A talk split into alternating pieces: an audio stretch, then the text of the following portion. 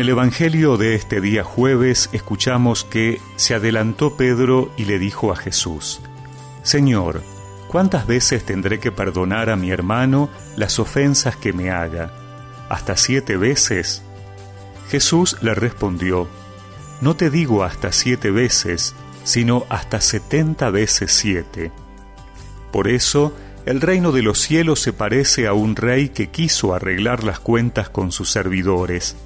Comenzada la tarea, le presentaron a uno que debía diez mil talentos.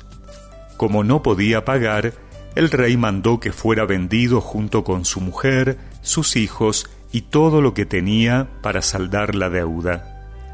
El servidor se arrojó a sus pies diciéndole, Señor, dame un plazo y te pagaré todo. El rey se compadeció, lo dejó ir y además le perdonó la deuda. Al salir, este servidor encontró a uno de sus compañeros que le debía cien denarios, y tomándolo del cuello hasta ahogarlo, le dijo, Págame lo que me debes. El otro se arrojó a sus pies y le suplicó, Dame un plazo y te pagaré la deuda. Pero él no quiso, sino que lo hizo poner en la cárcel hasta que pagara lo que debía. Los demás servidores, al ver lo que había sucedido, se apenaron mucho y fueron a contarlo a su señor.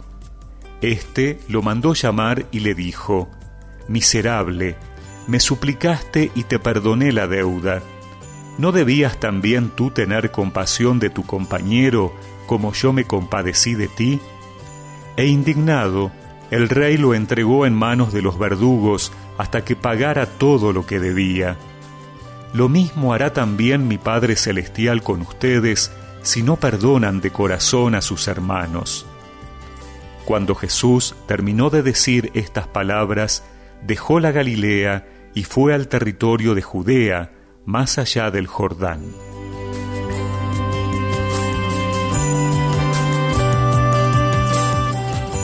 Perdonar siempre, esa es la medida del perdón.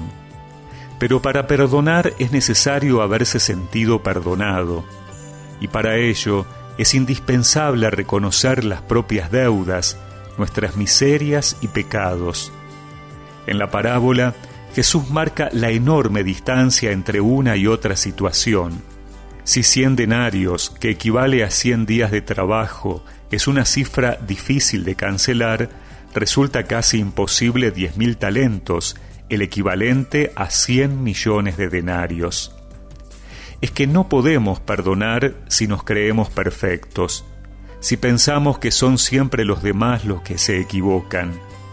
Nadie es enteramente malo, como nadie es perfectamente bueno. Dios nos perdona sin pedir nada a cambio. No podemos entonces negociar con el perdón a los demás no podemos poner límites a la misericordia. Pero es difícil perdonar siempre. Alguno pensará que es imposible. Es que es un proceso, un camino al que se llega si tenemos clara la meta.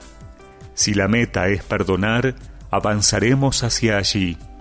Si dudamos, la mochila del rencor y las heridas del mal que nos han causado no nos dejarán avanzar.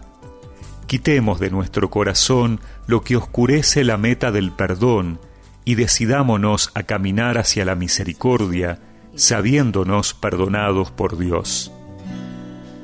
He intentado perdonar a mi enemigo y no he podido,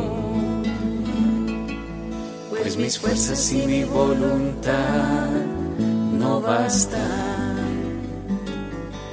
Solo tu Señor podrá sanar mi corazón herido y romper estas cadenas que me atan. Solo tu Señor podrá sanar mi corazón herido y romper estas cadenas que me atan. Perdón, Señor, perdóname y dame tu gracia para perdonar. Y recemos juntos esta oración. Señor, perdóname, ayúdame a perdonar, haz que me sienta perdonado e impúlsame a perdonar a los demás. Amén. Y que la bendición de Dios Todopoderoso, del Padre, del Hijo y del Espíritu Santo los acompañe siempre. Para perdonar.